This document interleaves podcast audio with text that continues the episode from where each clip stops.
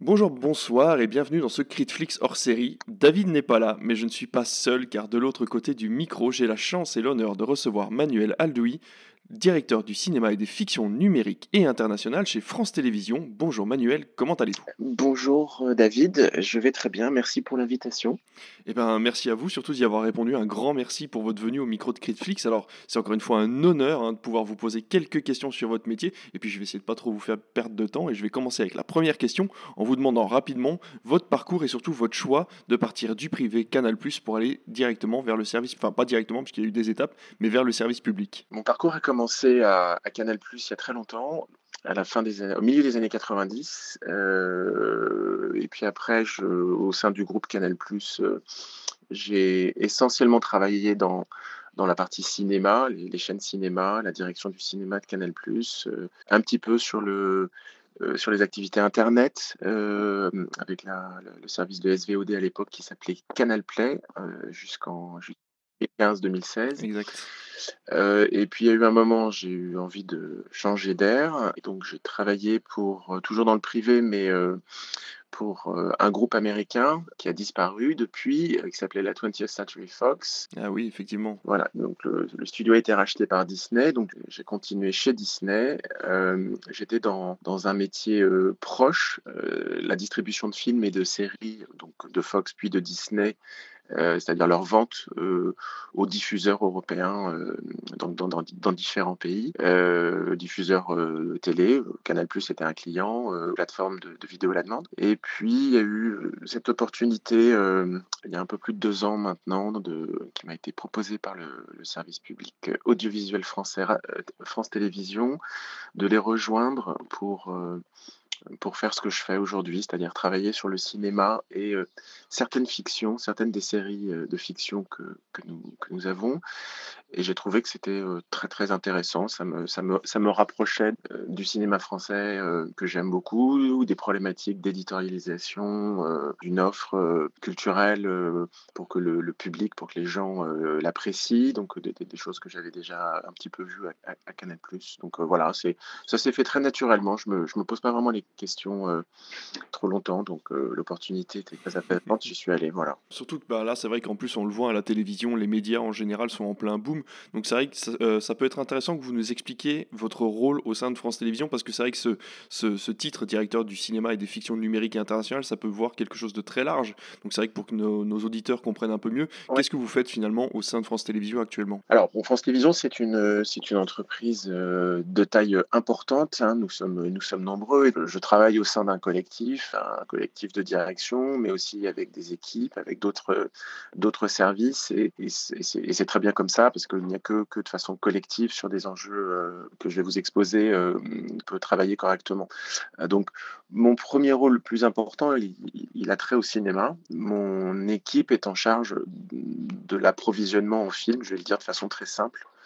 Euh, tous les films que vous voyez sur euh, les antennes de France Télévisions, France 2, France 3, France 5, Culture Box depuis peu, France.tv, notre plateforme de, vidéo à la demande gratuite, euh, donc sont sélectionnés, puis après tout un processus interne d'échange avec d'autres services, acquis ou coproduits. Euh, on coproduit euh, une soixantaine de films français, par exemple, par an, euh, donc par, euh, par le pôle cinéma de, France Télé. Ça, c'est une première mission. Toujours pour le cinéma, l'équipe est, en charge euh, de, proposer une éditorialisation, c'est-à-dire euh, de proposer des événements, euh, de proposer des collections de films sur France.tv, de proposer euh, des, programmations qui ensuite euh, sont discutées avec euh, les antennes. Il y a d'autres services au sein de France Télévisions qui euh, sont en charge de la programmation du cinéma, qui euh, nous, nous font aussi des propositions. Donc, on, est dans, dans des discussions dans les, dans, les, dans les deux sens. Par exemple, les collections numériques euh, que vous pouvez voir, vous allez bientôt en voir à propos du Festival de Cannes d'ici un mois et demi, bah, elles sont conçues et, imaginées dans, dans l'équipe. Côté fiction, alors là, on parle de fiction télé. J'ai deux, je, je travaille avec deux équipes dans, dans mon pôle. L'une euh, s'occupe de coproduction avec l'étranger. Euh, depuis 2018, ça a été lancé bien avant que j'arrive. France Télévisions essaye de faire des fictions plus chères, plus ambitieuses euh, en termes de, budget et d'univers narratif que les fictions habituelles. Donc elles sont moins nombreuses. Pour vous donner un exemple, il y a deux ans, on a diffusé Le Tour du Monde en 80 jours, qui était une grosse coproduction internationale avec avec la ZDF, la RAI, enfin plein de diffuseurs étrangers. Là, à Sérimania, euh, Festival euh, international de série qui a eu lieu fin mars, euh, nous avions Les Gouttes de Dieu, qui est une série coproduite avec Hulu au, Japon et ah Apple, donc, qui est une série, une histoire qui se passe entre la France et le Japon. Donc c'est du budget plus lourd, donc ça demande ça demande des échanges avec d'autres partenaires. Donc ça, c'est le premier, premier axe. Et les fictions numériques, alors que l'on appelle maintenant jeunes adultes, pour être plus précis euh, vis-à-vis des producteurs et des autrices-auteurs avec lesquels on travaille, ce sont des, des, fictions qui sont euh, euh, diffusées sur France, France TV slash. Donc Slash, c'est une offre de, programmes de, tout genre qui a été lancée il y a 5-6 ans sur le web pour les 15-25 ans. De temps en temps, on les diffuse aussi à la télé, mais c'est pas l'objectif. Euh, donc on va dans des genres, euh, on travaille avec des castings, euh, avec des productrices, producteurs, autrices, auteurs très différents, plus jeunes, très différents de la fiction télé classique de prime time. C'est là qu'on avait vu l'apparition de Scam, c'est ça, hein, qui participait à plusieurs médias en même temps. Euh. Exactement, il y a, il y a Scam, euh, Scam France. Euh, dans, dans mi-avril, vous allez pouvoir voir un autre exemple qui est une incursion dans le genre, Caro Nostra, qui est une, une super histoire de d'ogres qui ont donc 300 ou 400 ans et qui sont obligés de déménager parce qu'ils sévissent de façon trop sanglante dans leur quartier. Donc voilà, c'est deux, deux exemples, Scam France ou Caro Nostra, ce sont les fictions jeune adulte euh, que l'on développe. On repasse du côté plutôt télévision, on reste dans la série. Je voulais vous parler d'un exemple bien précis. On a le succès de Vortex et le mode de la, la, mode de la série fantastique en ce moment. On a vu Prométhée sur TF1, Année 0 sur M6, Avenir également sur TF1.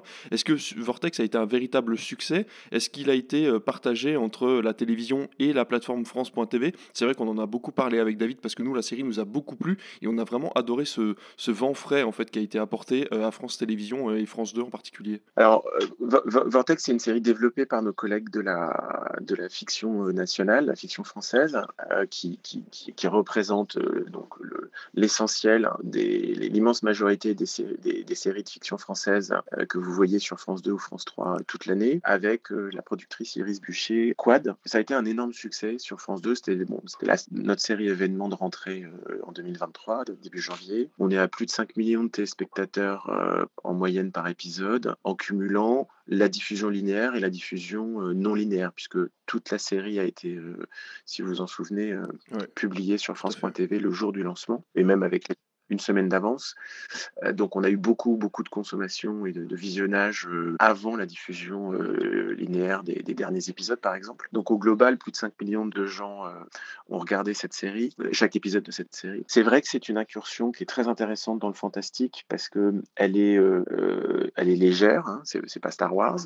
Elle, elle conserve des, des, attributs, cette série, elle conserve des attributs d'émotion, l'histoire d'amour du, du, du personnage principal, enfin la double parce que sa, femme d'avant, sa femme. Je ne veux pas, pas spoiler la série, il y a peut-être encore des gens Mais bon, euh, y a de, y a, voilà, il y a de, l'amour, il y a de la famille, euh, il, y a, y a une arène un peu policière aussi. Et bon, bah, là, le, public, le public été vraiment au rendez-vous, donc c'est très bien. Est-ce qu'il y a une mode Je pense que oui. Bah, il y a, a d'autres diffuseurs. Vous avez cité des, exemples, d'autres diffuseurs euh, français qui, qui vont, euh, qui vont régulièrement. Donc là, on, se retrouve peut-être à plusieurs en même temps avec des séries euh, à connotation fantastique. mais, mais bon, sur France 2, il y a eu la dernière vague, hein, il, il, y a, y a cinq ans. oui, c'est vrai pas diffusé une série euh, en coproduction euh, avec l'étranger qui s'appelle Ouija. Euh, prochainement cette année, qui a aussi une dimension fantastique. C'est un genre qui est bah, Caro Nostra, côté fiction jeune adulte, par Donc c'est un genre qui est très compliqué en France. Euh, parce que, euh, à cause, je me l'explique, c'est mon, mon, interprétation personnelle depuis 25 ans ou plus que je suis euh, dans le secteur, en élargissant même au cinéma. C'est un, un, genre qui est tellement préempté avec des moyens surdimensionnés par le cinéma américain et Bien sûr. la télé américaine depuis très longtemps, qui, qui, qui produit, qui en produit beaucoup et avec plus de moyens que, ce que nous, on peut se permettre, que, les voies de passage artistiques d'abord et ensuite économiques euh, pour des, créations françaises sont pas évidentes. Et là, là, quand on a un succès comme Vortex, c'est très très rassurant parce qu'on se dit qu'on peut y aller. Je ne sais pas si c'est une mode qui, je, pense que cette mode, va rester modeste. Mais par exemple, pour ce qui concerne France Télévisions, un de nos axes aujourd'hui de développement de la, de la, de la fiction, que, que, vous verrez sur la, la, saison à venir et surtout l'année d'après, euh, c'est d'avoir des séries qui, qui, sont un peu plus en prise avec le monde d'aujourd'hui et de demain, qui se saisissent sans forcément en faire l'arène, euh, le sujet unique, mais en tout cas euh, euh, se saisissent des sujets d'environnement, des sujets de, liberté, de démocratie, de résilience, de, donc pour, pour sortir un petit peu soit du polar classique, soit de la fiction patrimoniale historique. donc on va dans le fantastique, mais de façon modérée. Faut qu'on trouve un peu notre place.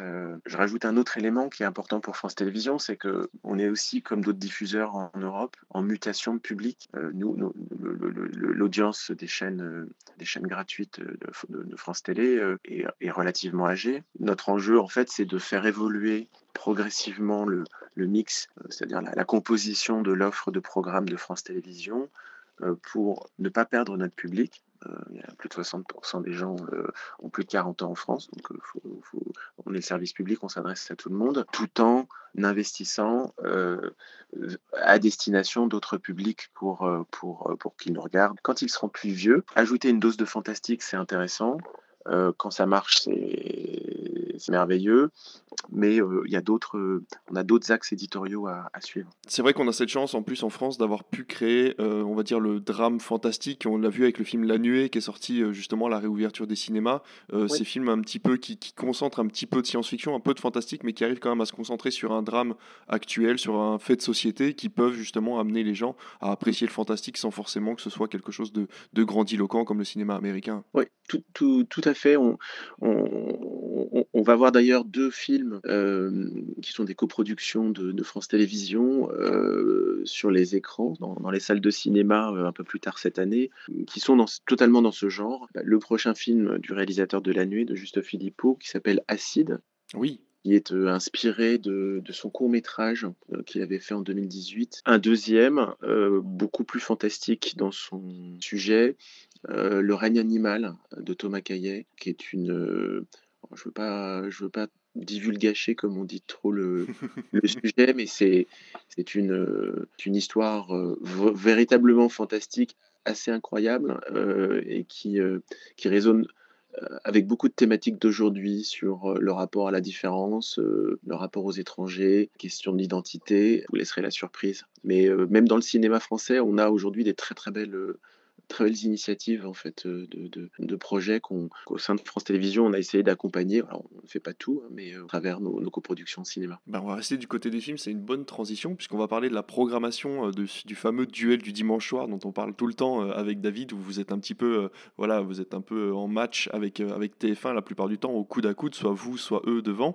Et mmh du coup on se demandait vraiment comment vous choisissiez les films diffusés. Alors le dimanche soir, il y a d'autres séances, il y a d'autres cas de cinéma, surtout sur les autres chaînes. Euh, comme par exemple, vous avez passé les éblouis, là, il y a un certain temps, c'était un mardi soir, et cette fameuse case du lundi soir pour France 3. Alors, qu'est-ce qui vous a euh, guidé vers une programmation sur ces cases-là et puis comment vous choisissez les films en fait euh, pour ces cases Est-ce que c'est en fonction de ce qu'a choisi TF1 ou est-ce que vous faites un choix vous-même et puis, puis vous voyez après ce qui est en face? Alors en fait, c'est une question qui appelle une réponse en, plusieurs temps. En premier lieu, quand on investit sur un film à, produire ou qu'on achète un film déjà fait, un film de catalogue ou un film inédit qu'on n'aurait pas coproduit, dès ce moment-là, on se pose la question de la programmation future. Alors non pas du jour daté, c'est impossible à prévoir, on est parfois euh, un ou deux ans à l'avance, euh, mais au moins de euh, est-ce que c'est un film que l'on envisage pour le prime time de,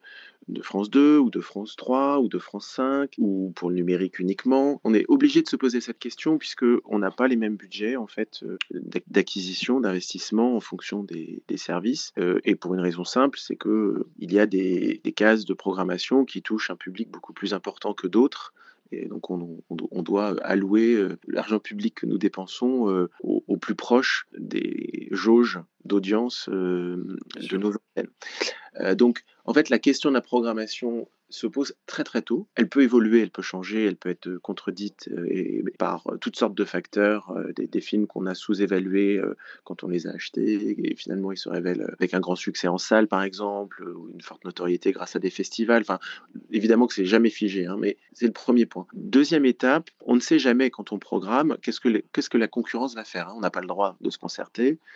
forcément tout le monde découvre, les diffuseurs gratuits découvrent, donc, euh, je ne sais pas si vos auditeurs euh, le savent, mais donc on dépose les grilles de programmation trois semaines à l'avance, tous les mardis vers 14h, euh, auprès d'une institution. Tous les diffuseurs font ça en même temps.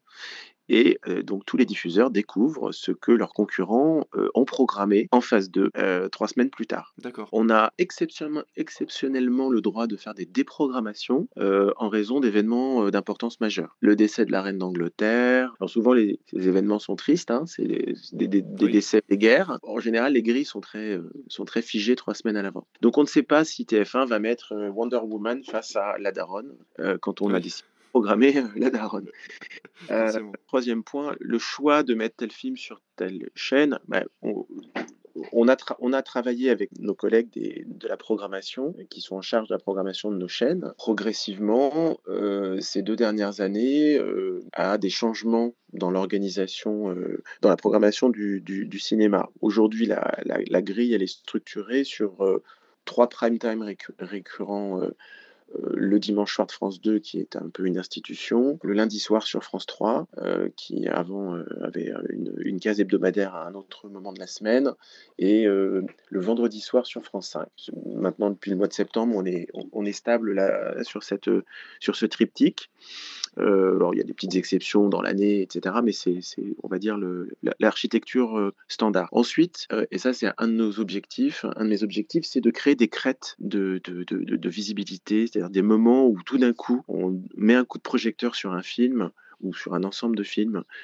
donc, bah, par exemple, le Festival de Cannes qui va bientôt arriver, c'est un moment où on peut bousculer la programmation parce qu'on thématise les chaînes, enfin notre offre générale autour de, cet événement qui est le plus, le plus important pour le, pour le cinéma et pour nous euh, vis-à-vis du cinéma dans, dans l'année. Vous avez cité les éblouis. Depuis euh, deux ans, on fait régulièrement, à peu près une fois par trimestre, une soirée sociétale qui est une façon de mettre un film à nouveau dans le débat. Euh, donc, ce sont toujours des films qui, qui questionnent on l'a fait avec Les Chatouilles il y a deux ans sur, euh, donc sur l'inceste. On l'a fait avec Grâce à Dieu de François Ozon. Euh, on l'a fait avec Au nom de la terre euh, d'Edouard Bergeon. on l'a fait avec Jusqu'à la garde de Xavier Legrand sur les violences aux femmes.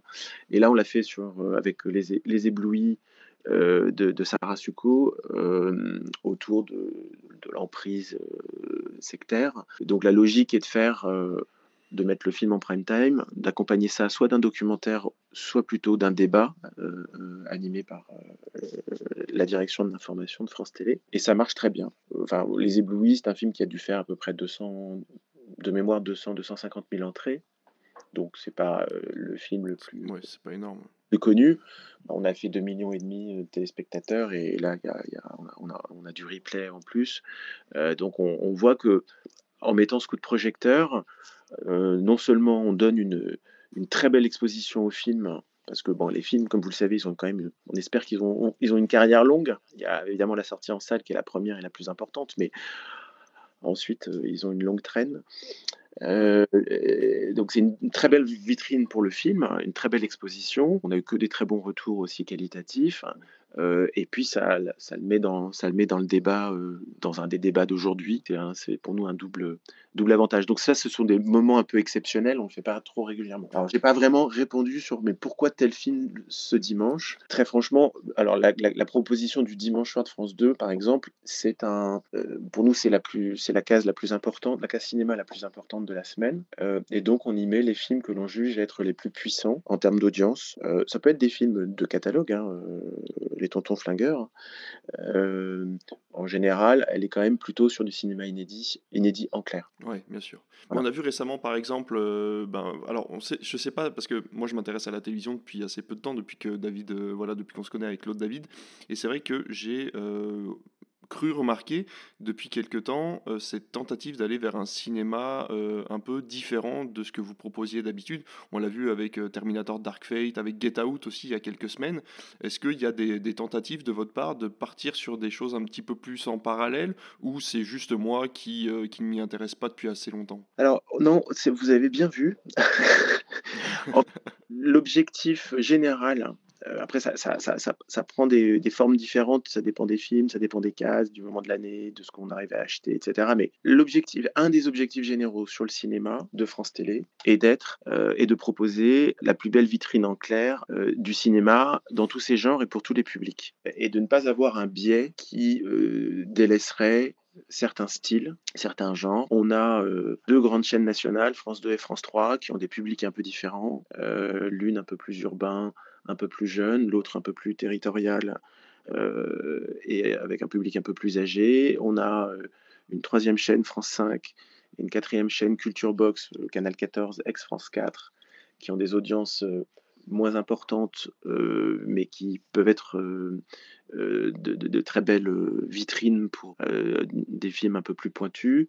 Et on a France.tv, qui est vraiment une plateforme de diversité le numérique permet ça et, c'est fantastique. Donc l'objectif général, c'est d'avoir un peu de tout. Alors, on a nos contraintes. On est une nous sommes un service gratuit, donc on ne peut pas aller, par exemple, très loin dans le cinéma d'horreur. Oui, forcément. Euh, non, ça, on ne peut pas. On est un service public avec un cahier des charges, donc on doit avoir une attention à toutes sortes de thématiques, le renouvellement des jeunes talents, le cinéma d'auteur, euh, la, la, place des femmes réalisatrices. Euh, on doit traiter la diversité sous toutes ses formes. Euh, social, géographique, ne pas être trop parisien. Euh, enfin, je vous, le mets un peu en vrac, mais, mais tout ça donne un canevas euh, de, paramètres qu'il faut qu'on traite. Et ben, dans ce canevas, il doit y avoir une place pour avoir de temps en temps Get Out. il y a raison. voilà. donc, c'est pas un changement. on n'ira jamais sur le cinéma américain aussi fortement que nos concurrents privés, TF1 et M6. Si vous voulez aller voir des Marvel, j'ai travaillé chez Disney c'est sur TF1 que ça se passe. Euh, et c'est pas notre d'aller euh, d'aller sur ce terrain-là. Tout le monde nous le rappelle d'ailleurs régulièrement quand on est auditionné par Donc non, je ne suis pas en train de, du tout de dire ça, mais je vous donne deux exemples donc, de films qu'on n'a pas du tout coproduits. on les a achetés sur visionnage. L'année dernière, on a acheté, c'est un film qui n'avait pas de chaîne en clair, La Nuit du 12. Bon, bah, finalement, heureusement, oh les Césars qu'il a eu.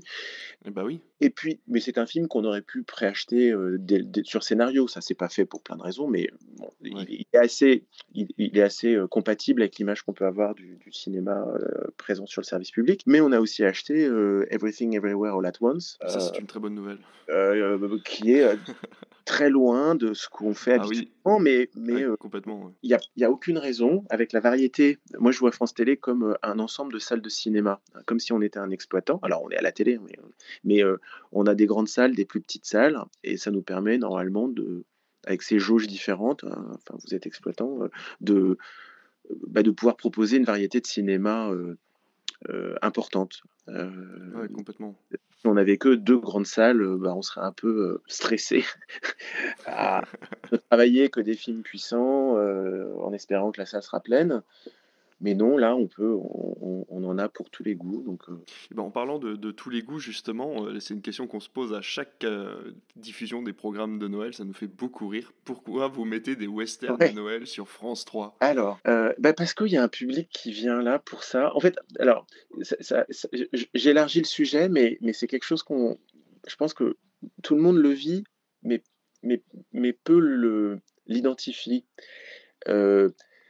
la télé, surtout la télé gratuite et surtout le, service public, elle a des moments un peu doudou. C'est-à-dire euh, qu'on a nos traditions parce qu'on diffuse la même chose régulièrement qui mettent le spectateur dans, dans une position de, de consommation que j'appelle doudou, c'est-à-dire ah, j'ai déjà vu le film 25 fois, mais mais c'est mon, mon plaisir de, c'est mon plaisir à Noël ou c'est mon plaisir par exemple, euh, dans les pays scandinaves, les télés publiques, toutes, les euh, norvégiens, les suédois, etc., euh, leur tradition, c'est le dessin animé de, Disney à Noël, le 25 décembre. Bon, c'est pas, pas le cas de France Télévisions, c'est pas du tout notre tradition, mais ben, ça fait partie de notre tradition. Euh, et alors bon, ces traditions, ça peut changer, hein, mais ça, ça fonctionne plutôt bien. On, a un certain public, hein, pas, ça touche pas tout le monde, mais ça, marche plutôt pas mal. Ça nous permet de, de la période de Noël comme les périodes de, de, de, vacances.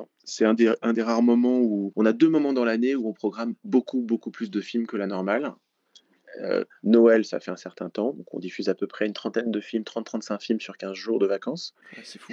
Bah, il y en a tous les jours euh, sur les deux chaînes principales, en journée et parfois en plus le soir. Donc euh, voilà, ça fait. Euh, donc ah, il faut trouver quand même un petit équilibre. Mais bon, c'est la période des fêtes. On se dit c'est un peu la fête du cinéma. Donc il y, a du, y, a du, y a du western, oui, mais il y a aussi de la, la, comédie familiale. On a fait des, des incursions dans le long métrage d'animation qu'on a plus de mal.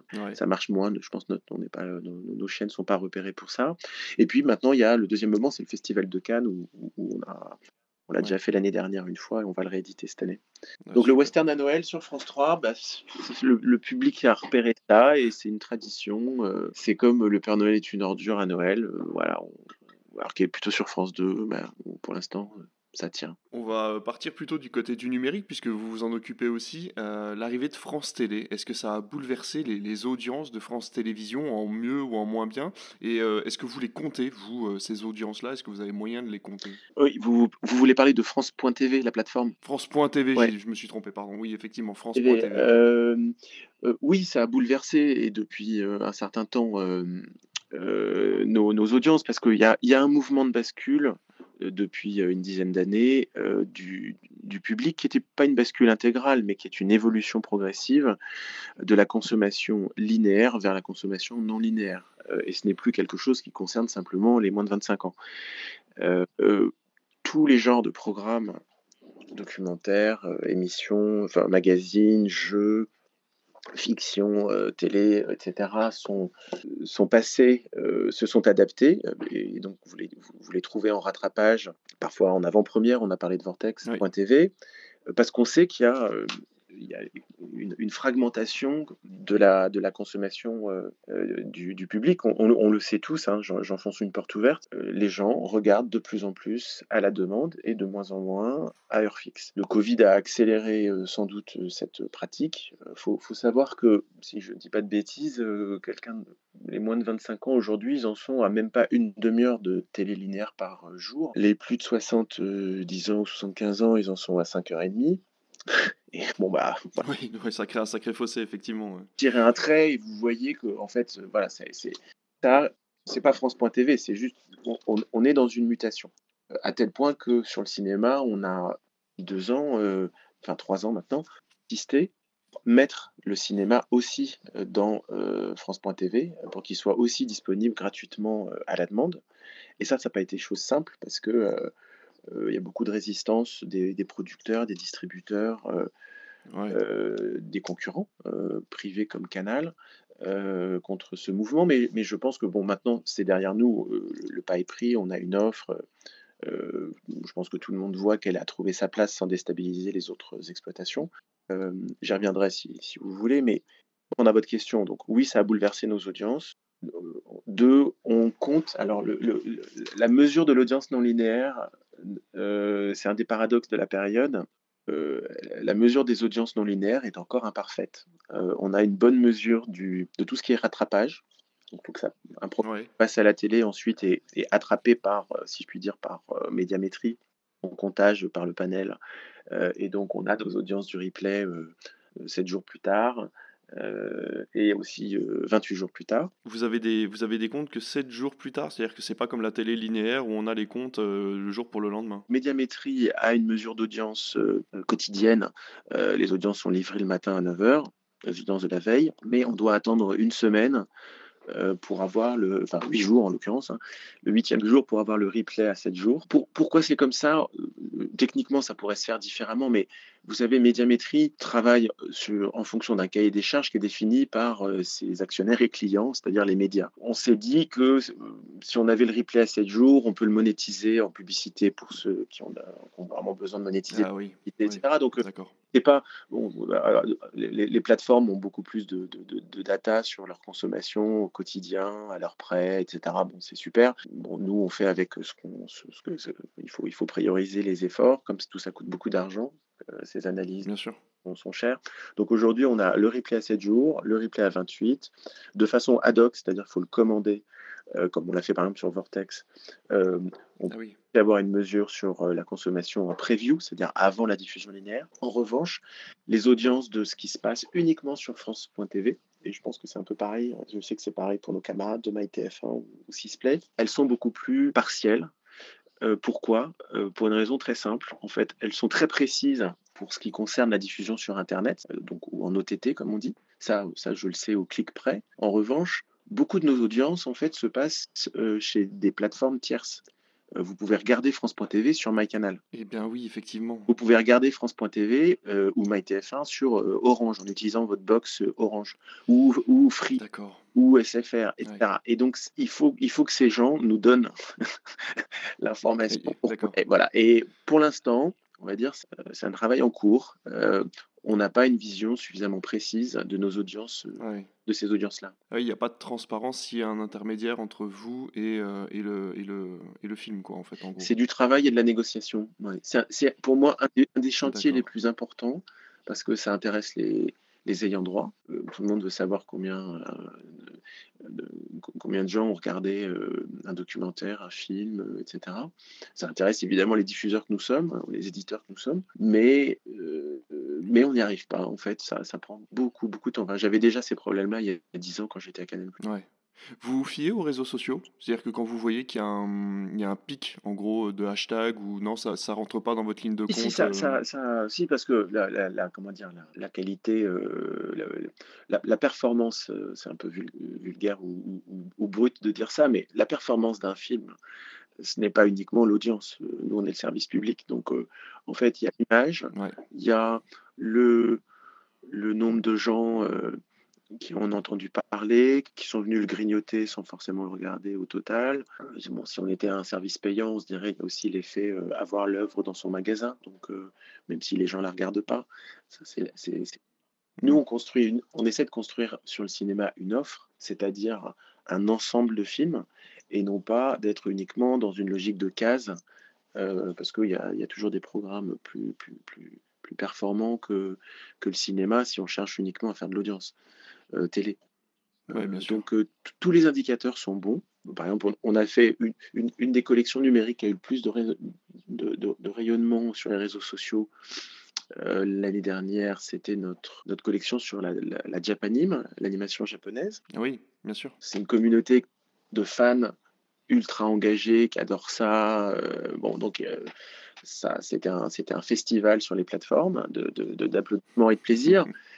Après, les audiences, en fait, elles étaient bah, les audiences avec euh, les, imperfections que j'évoquais avant dans la mesure hein, des, audiences, les audiences étaient relativement modestes. Je, me l'explique, hein. je pense que ses fans avaient déjà vu tous ces films, donc euh, oui, bah oui, forcément. Pas attendu euh, France Télé pour les découvrir, mais donc, mais c'était pas grave. Nous, ça fait partie du menu. proposer de temps en temps de l'animation japonaise, je pense que c'est bien. ça, ça, élargit les goûts. Au niveau de vos, de vos productions, on, l'évoquait tout à l'heure. Vous avez parlé de Série Mania. je voulais vous parler des coproductions avec les plateformes. Ça a été le cas pour d'autres chaînes de télévision. Vous avez parlé d'Apple tout à l'heure. Vous avez donc un projet de série en coproduction avec une autre plateforme de SVOD du coup? Euh, bah, Alors depuis, depuis un an et, un peu plus d'un an, depuis 2022, euh, début 2022, les, les, plateformes américaines présentes en France ont des obligations euh, d'investissement dans la création audiovisuelle et cinématographique. C'est le cas d'Apple cette année d'ailleurs, qui a dépassé les fameux 5 millions. Voilà. Donc euh, Apple, Disney+, euh, Netflix bien sûr, Amazon Prime Video. Et donc, euh, donc on voit les plateformes, elles sont autour de nous, à la fois sur le cinéma et sur, et sur la télé. Sur le cinéma, on a beaucoup de films qui sont maintenant coproduits avec, des, avec une, plateforme à, bord. Par exemple, France Télévisions a coproduit le prochain film de, de Maïwen Lebesco, euh, qui s'appelle Jeanne Dubarry. Et c'est Netflix et non pas Canal, qui est le, diffuseur payant. Donc on se retrouve à, ah oui, à bord du même film. Le film va sortir en salle. Après, il ira sur Netflix. Et puis ensuite, il ira sur France Télé, sur France 2 en l'occurrence. Donc ça, c'est côté cinéma. Donc c'est pas France Télévisions en direct avec une plateforme. C'est ça se fait toujours par le truchement du producteur. Sur les séries, sur les séries, on a initié ça euh, il y a un peu plus de deux ans. La première série a été Cœur Noir, qui est en ce moment sur Prime Video. Oui, tout à fait. Ah, c'est vous qui avez coproduit Cœur Noir, d'accord. Ouais, euh, bah, Cœur Noir, c'est une situation très simple. Euh, c'était un développement. Donc sur les séries, on co-développe les séries que nous coproduisons, c'est-à-dire qu'on a le droit de de, de, de, cofinancer le travail d'écriture par les auteurs et tous les, toutes les charges de préparation à la différence du, cinéma où on est un peu plus distant. Donc, Cœur Noir, c'était une série qui était co-développée avec euh, Mandarin Télévision, euh, le producteur. Euh, et puis on a vu que l'histoire était trop chère pour être euh, simplement financé par France Télévisions. Le producteur a convaincu Amazon de venir à bord. Et donc, bah, voilà, c'est une série. Ensuite, en fonction des apports, euh, c'est Amazon qui a la série en premier et France Télé qui l'aura ensuite. Et ensuite, bah, on a un peu élargi. On a fait euh, Vortex. Netflix est arrivé à bord de Vortex. La série Bardot que nous avons présentée à Série Mania. Netflix est venu aussi nous rejoindre. D'accord. Euh, Les Gouttes de Dieu, que je citais avec Apple, c'est un peu différent. C'est une série qu'on a coproduit avec euh, une plateforme japonaise, un diffuseur japonais, et, Apple nous a rejoint sur visionnage. Ils ont vu la série. Ah mais oui, c'est l'adaptation du manga, j'avais vu ça. Euh, c'est l'adaptation d'un manga, c'est ça, hein, sur le vin. Exactement, sur le vin, oui. Euh, une très belle série, donc qui va arriver sur Apple TV Plus euh, le 21 avril, là, donc c'est bientôt dans, dans, trois semaines. Ah oui, d'accord. Ah oui, ça va vite, effectivement. Ouais, Donc, et nous, on l'aura plus tard. on, laisse Apple en premier, on, s'est décalé. Donc, on le fait. C'est pas, c'est pas, c'est pas un axe de développement pour nous, mais nous, on a un certain nombre de films et de séries qu'on ne peut pas se payer tout seul. En fait, le producteur a besoin de trouver d'autres financements que le nôtre. Et euh, soit on trouve euh, des, coproductions, des coproducteurs étrangers. Euh, ça, c'est notre, notre plan A. Vous allez découvrir une super série qui s'appelle Abyss en français, The Swarm en anglais, avec notamment Cécile de France. Pour... c'est une série avec un cast collectif. une série catastrophe. D'accord. à 40 millions d'euros de budget, mais heureusement, c'est avec la ZDF, avec la RAI, avec Hulu Jabal. Ah Là, il n'y a pas de plateforme, mais on a tout un aéropage de, diffuseurs étrangers euh, qui se sont mis ensemble. Ok, bah, franchement, ça donne, des, ça donne envie en tout cas quand vous en parlez, ça fait des super projets. On va revenir du côté du cinéma, on va parler du Festival de Cannes. Vous nous avez rappelé que vous étiez partenaire cette année. Euh, vous nous avez régalé avec un nombre de films hallucinants euh, l'année dernière sur France.tv. Est-ce que cette année, ça va être pareil en linéaire et sur la plateforme? Vous avez des films à proposer On devrait avoir, on va dévoiler notre, le nombre de films et les titres, etc normalement vers le 20 avril, hein, au moment des. Euh, alors, on n'est pas dans la même région, les vacances de Pâques parisiennes. Euh, vers, le, voilà, vers le 20 avril, donc dans, dans trois semaines. Ce que je peux dire aujourd'hui, c'est qu'on. Donc, l'an dernier, on avait. Euh, l'an dernier, c'était notre première année en tant que partenaire officiel du Festival de Cannes. tout à fait. Pour 2000, euh, donc on a, c'est un partenariat de trois ans, donc on a, nous, nous, sommes partenaires cette année 2023 et nous serons encore partenaires en 2024. On va proposer une offre de films euh, sur France.tv, euh, accessible gratuitement à la demande, avant le Festival de Cannes. On, avait fait ça l'année dernière, donc en rapport avec le festival, des films qui ont été sélectionnés ou primés dans, les, dans les différentes sélections euh, euh, précédentes. Le, ça va commencer sur le numérique sur France.tv dès le 27 avril. Ensuite, au moment du festival lui-même, donc entre le 16 et le, 27 mai, nous aurons une programmation également linéaire sur nos chaînes, Culture Box bien sûr, mais on, va aussi avoir du cinéma canois sur France 2, France 3 et France 5. On aura aussi une proposition documentaire autour du cinéma assez riche. En, inédit ou en rediffusion et de courts métrages. Le dispositif d'émission, il est en train d'être calé. Donc on, là, on fera nos annonces fin avril euh, sur les émissions qui descendent à Cannes et comment on le traite. Mais, mais la, philosophie en fait générale, c'est d'amener le festival de Cannes dans les foyers. Euh, donc c'est pas de faire la fête sur la croisette, c'est pas du tout le sujet. C'est de, de, en fait, de faire en sorte que les, le plus d'émissions possibles chacune avec leur registre et leur façon de trahir leur ADN, le plus d'émissions possibles de France Télé euh, et une petite lucarne canoise, euh, une lucarne canoise plus ou moins importante, les marches sur France Info, etc., etc., pour que le plus de gens dans le public français soient touchés physiquement et émotionnellement par le Festival de Cannes. On ne veut pas le réserver uniquement aux cinéphiles, on essaie de le faire. Il faut que les cinéphiles en aient pour, pour leur envie, ça bien sûr. c'est toute la programmation cinéma et avec aussi certaines émissions un peu plus un peu plus aguerri, un peu plus pointu. On, veut rester dans, dans, cette grande ouverture la plus large possible. L'année dernière, ça avait vraiment plutôt bien marché. Euh, bon, les bruits que j'entends, et j'ai aucun secret, c'est que par ailleurs, bah, la production aussi euh, française, européenne et américaine, elle s'est euh, quand même réveillée. Et que le, festival le Festival de Cannes 2023 devrait avoir une, programmation cinéma lui-même exceptionnelle. Donc ça va aller dans le bon sens. Voilà. Et eh ben écoutez, on arrive tout doucement à la dernière question. Merci pour, euh, pour cette réponse-là. On remarque un, retour du linéaire, hein, principalement euh, sur les plateformes qui, qui proposaient de la, SVOD, comme euh, Prime Video, Netflix aussi a tenté.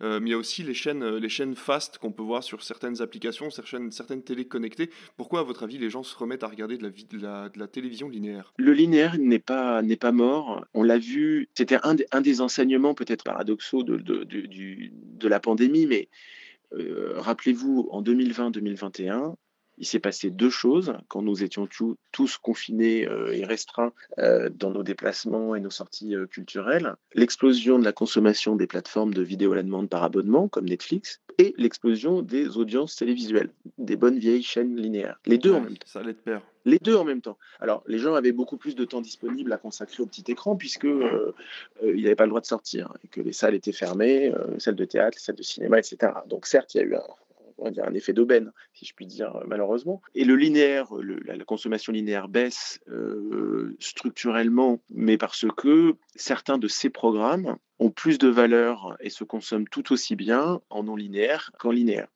Ça ne veut pas dire que l'expérience linéaire, elle est complètement obsolète. Alors évidemment, pour tout ce qui est actualité, pour tout ce qui est sport. Et il y a aussi le besoin alors, des diffuseurs, y compris de certains nouveaux entrants, de, pour moi, de, de capter l'attention du public à un instant T. En fait, on a une offre audiovisuelle qui est tellement riche que on a tous le sentiment de dépenser beaucoup pour assez peu de résultats parce que dès qu'on lance une série, euh, dès qu'on publie un, film sur une plateforme, il est chassé par euh, cinq ou six annonces le même jour euh, ou nouveautés chez les concurrents.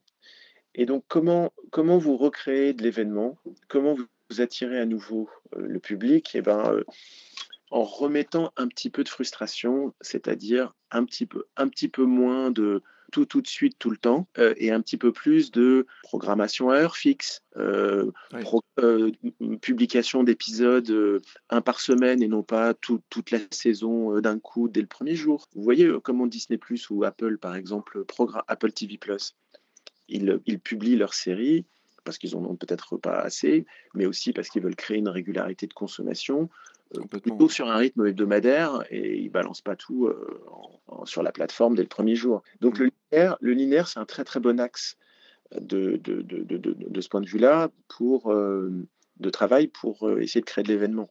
alors bon, les, chaînes historiques, elles ont un avantage parce qu'on fait, c'est notre métier de base, mais ça ne me surprend pas, moi, que le, que le linéaire soit testé. Peut-être que ça se développera un petit peu plus. Je ne pense pas que le, le, mouvement global de la bascule, il est en train de se faire et, c'est pas de nature à, changer. Les chaînes fast, c'est peut-être un autre sujet.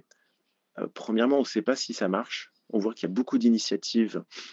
Euh, alors aux États-Unis, ça marche, mais le pays euh, est grand. Les téléconnectés sont mieux diffusés. Je pense qu'en France et en Europe en général, on est au début. Il y a le prix de la télévision aussi, enfin de, la, diffusion télévisuelle aux États-Unis qui apparemment est supérieur par rapport à la France. C'est-à-dire que la France donne accès à un nombre de chaînes gratuitement, ce que ne permet peut-être pas la, télévision ah américaine. complètement, c'est que les, les, chaînes fast aux États-Unis, pas toutes seules parce que la SVOD avait ouvert la voie, se sont engouffrées dans, euh, dans un créneau qui est euh, euh, la télé multi, la, une offre multi-chaîne bon marché, voire l'équivalent d'une offre de base française, euh, un foyer américain doit débourser aux alentours de 100 euros. Euh, donc, ah moi, c'est entre 100 et 200. Alors qu'en France, pour 100 euros, vous êtes déjà très élevé, vous avez beaucoup d'offres. Hein. Ah bah complètement, oui. Euh, donc, euh, donc, il y a les, États-Unis, c'est les États-Unis. En France, je pense que les chaînes fast, c'est une façon de relinéariser. En fait, pour l'instant, c'est utilisé plutôt par des, avec, avec du fond de catalogue, c'est-à-dire des choses qui n'ont pas beaucoup de valeur. Oui. On entendait parler de la chaîne Motus, par exemple, qui diffusait des vieux épisodes de Motus. Euh. Voilà, que, vous voyez, si vous mettez ces épisodes de Motus ou des épisodes de séries que les gens regardent plus beaucoup dans une offre de vidéo à la demande, payante ou gratuite, en fait, pas grand monde va venir cliquer dessus. C'est ça. Il n'y a pas beaucoup de traction. Si vous les euh, montrez sous forme de micro-chaînes thématiques, vous aidez un peu plus le public à venir, à, jeter un coup d'œil, à se laisser prendre par le flux. Euh, c'est un petit peu comme, euh, c'est un peu l'avantage de la radio par rapport à, Deezer ou Spotify pour les, œuvres moins, moins, moins attractives. Il y a des œuvres qui n'ont pas besoin qu'on les mette dans une programmation linéaire parce qu'elles se portent toutes seules, elles attirent. Et il y en a d'autres, si on ne les organise pas un petit peu à la queue leu dans un, dans un menu euh, linéaire, euh, elles, toucheront, euh, elles toucheront vraiment personne, personne, personne. Donc pour l'instant, je pense que les chaînes fast, on est au début, c'est une, une, technique pour, non pas, ça ne montre pas une curiosité du public pour le linéaire, à nouveau, un, engouement, c'est plutôt une technique pour valoriser des fonds de catalogue. Oui, travailler sur la nostalgie peut-être de certaines personnes. Voilà, exactement. Eh ben super, merci, euh, merci beaucoup Manuel. J'arrive à la fin de mes questions, j'en ai encore une centaine d'autres, mais euh, voilà, ça serait euh, peut-être une autre, une autre interview, une autre discussion avec vous. Je vous remercie énormément d'avoir participé à, ce podcast. je remercie aussi David qui a préparé les questions avec moi, qui n'est pas là aujourd'hui et qui aurait rêvé de pouvoir vous parler. Donc voilà, c'est une grande chance de vous avoir eu ici à ce micro et merci encore pour toutes ces réponses et je vous souhaite énormément de, bah, de succès dans, dans le reste de votre travail travail à, France Télévisions. En tout cas, vous nous, euh, vous nous régalez avec toute la programmation. J'adore France.tv et euh, je, je, trouve que vous avez une super programmation. Merci beaucoup, euh, merci beaucoup David. Merci de m'avoir accueilli. J'étais, j'étais ravi de participer et bonne, bonne continuation. Eh ben merci, merci beaucoup. Au revoir, bonne journée. Au revoir.